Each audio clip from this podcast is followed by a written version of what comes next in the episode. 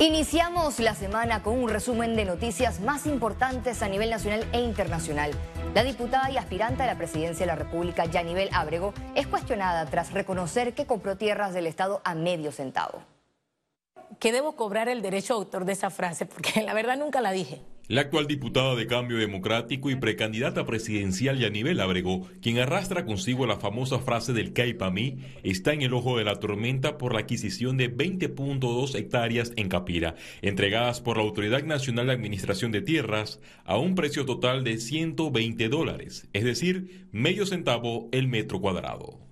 Este es un proceso que es totalmente legal y yo quiero dejarle claro a ustedes de que nosotros eh, estamos vinculados a los bienes y raíces desde antes de ser diputada de la República. Es nuestro negocio, no lo hemos dejado de hacer y no vamos a dejar de hacerlo.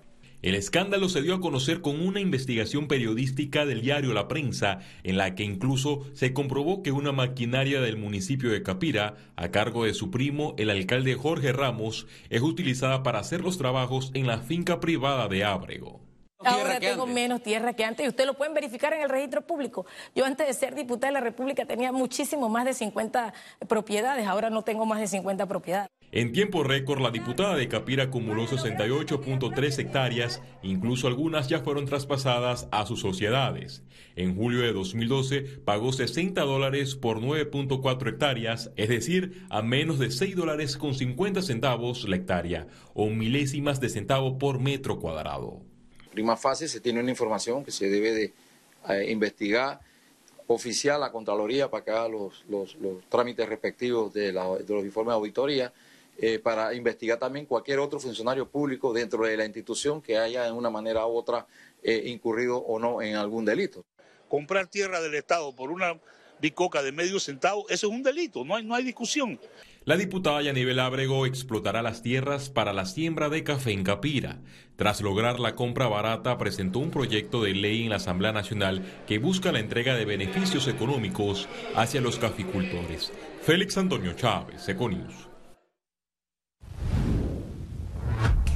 Un anteproyecto de ley que busca eliminar los acuerdos de pena en los casos de abuso sexual infantil, violencia doméstica y homicidio fue presentado este lunes ante la Asamblea Nacional. El anteproyecto fue recibido en la Dirección de Participación Ciudadana del órgano legislativo por distintos dirigentes políticos independientes y organizaciones de derechos de la mujer. Los promotores de la nueva reforma recomendaron elevar las penas de delito contra menores de edad a 20 años de prisión, 30 años homicidios, 25 años violación a menores, violación a mujeres 20 años y homicidios contra policías 30 años.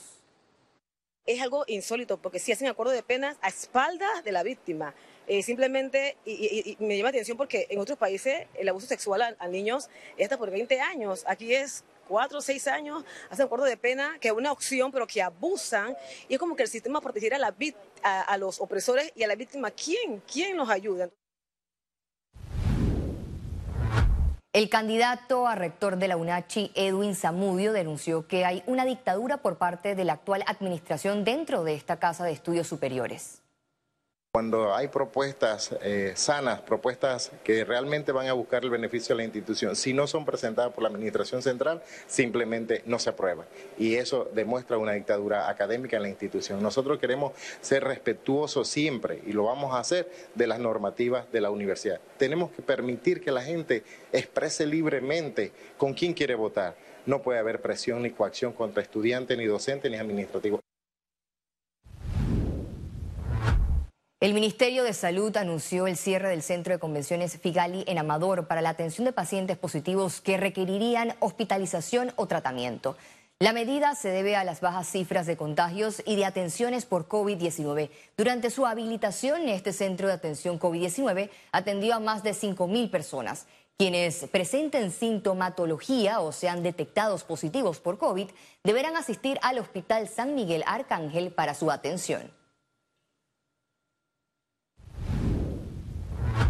En el siguiente informe especial, nuestra periodista Ciara Morris nos presenta el Servicio Nacional de Empleo que hay en Panamá y cómo debe este espacio asesorar a los buscadores de empleo a mejorar su hoja de vida, perfil profesional y concretar entrevistas con empresas. Informe especial con Ciara Morris. ¿Qué hacer cuando no sabemos en qué somos buenos o en qué podemos trabajar? ¿Por qué aplico y nunca me llaman a un empleo? ¿Quién me puede ayudar? Esas respuestas se las muestro en el siguiente informe especial. Todo país debe contar con un servicio de empleo según establece el convenio 88 de la Organización Internacional del Trabajo, OIT. En Panamá, el Banco Interamericano de Desarrollo es la guía hacia esa atención del empleo. Evaluaciones de impacto muestran que son particularmente efectivos, primero, en reducir la duración del desempleo, segundo, en ayudar a las personas que tienen eh, una perspectiva más difícil para encontrar empleo y tercero, eh, son muy efectivas para las empresas para reducir los costos de reclutamiento. Hablamos de intermediación laboral, servicios de ajuste entre la oferta y demanda, servicios de información del mercado, gestión de prestaciones de desempleo y políticas de gestión de la migración laboral apoyamos al Ministerio de Trabajo y Desarrollo Laboral a mejorar la plataforma de empleos Panamá, la plataforma de intermediación, con el objetivo de tener una mejor calidad de esos emparejamientos. Actualmente en Panamá hay 9.9% de desempleo y 53 de cada 100 panameños laboran de forma informal. En esa línea, la Dirección de Empleo del Ministerio de Trabajo de Panamá implementó desde este 2023 el Servicio Nacional de Empleo para Atención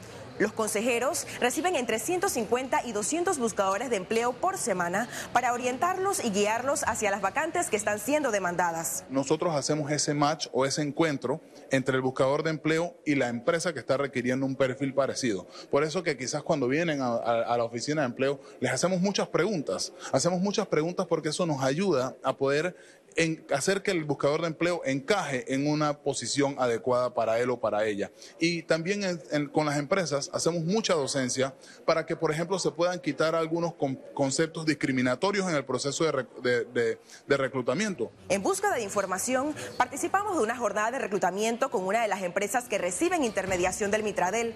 Mencionaron las barreras para contratar personal. El ministerio hace todo para que nosotros ayudemos a la persona, les damos la oportunidad, los contratamos a los siete días, un mes, te abandonan el puesto de trabajo. En algunos casos ni siquiera presentan una renuncia, simplemente se van. Una recomendación para todos los buscadores de empleo es den más detalles en su hoja de vida que se los vamos a agradecer. Cuando dices detalles de repente de contacto y también las funciones que han hecho, ¿no? Correcto, las funciones, detallar un poco más las funciones, por ejemplo, cuánto tiempo estuvieron en una empresa, eso es un básico indispensable. Eh, tenemos personas que ni siquiera nos ponen el número de teléfono en una hoja de vida. Grace Castillo es un caso de éxito de los servicios de empleo. Tiene cerca de dos años laborando en Río de Oro tras ser asesorada por Mitradel. Estuve desempleada por un año y medio. Eh, me dedicaba a lo que era empacadora en supermercados mientras trataba de conseguir trabajo. Luego me acerqué al Ministerio de Trabajo y allí me asesoró un señor, uno de los licenciados que se encontraban allí. Yo le llevé todos los documentos completos a él, llené unos formularios y como al cuarto día de ver los papeles eh, me llamaron. Me llamaron de la empresa de Río de Oro. Eh, el primer proceso fueron tres meses probatorio.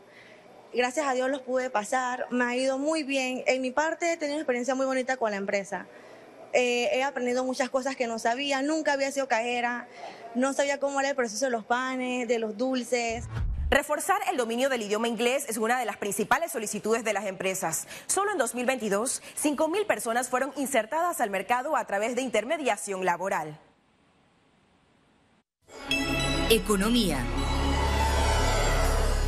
La dinámica de la economía panameña reportó un comportamiento positivo en el primer trimestre de este 2023, según refleja un análisis de economistas. El sector construcción, telecomunicaciones, transporte y el Canal de Panamá son algunos de los sectores que registraron una tendencia positiva de crecimiento entre enero y marzo de este año. Economistas esperan que Panamá crezca en este 2023 arriba del 5%, pero para ello debe inyectar la industria turística digamos que no alcancemos el 10%, pero vamos a estar mucho más arriba del 5% porque realmente Panamá está recuperándose y se está recuperando a pasos agigantados.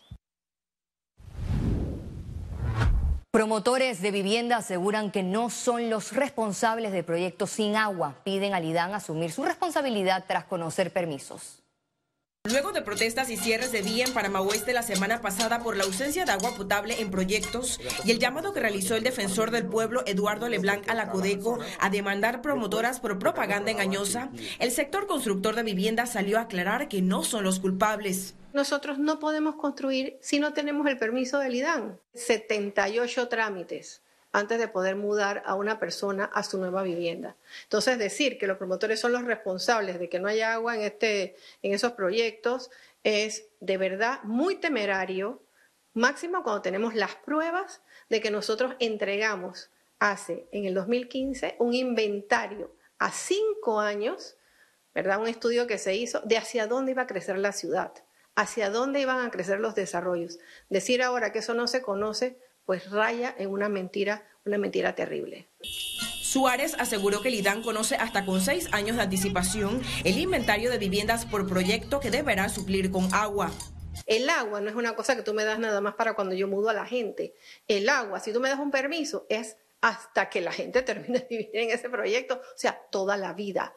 Lo que tú tienes es que planificarte como institución, pero no culpes al, al que construye. El que construye, construye con tu permiso si tú no eres capaz de suministrar el agua, entonces asume tu responsabilidad y no culpes a otros. Pidió a los funcionarios denunciar a supuestos promotores incumplidores y no al gremio en general. Si un funcionario público conoce de algún promotor que esté haciendo construcciones sin esos permisos y esté mudando personas a esos proyectos, tiene que cumplir con su responsabilidad, que es denunciarlo.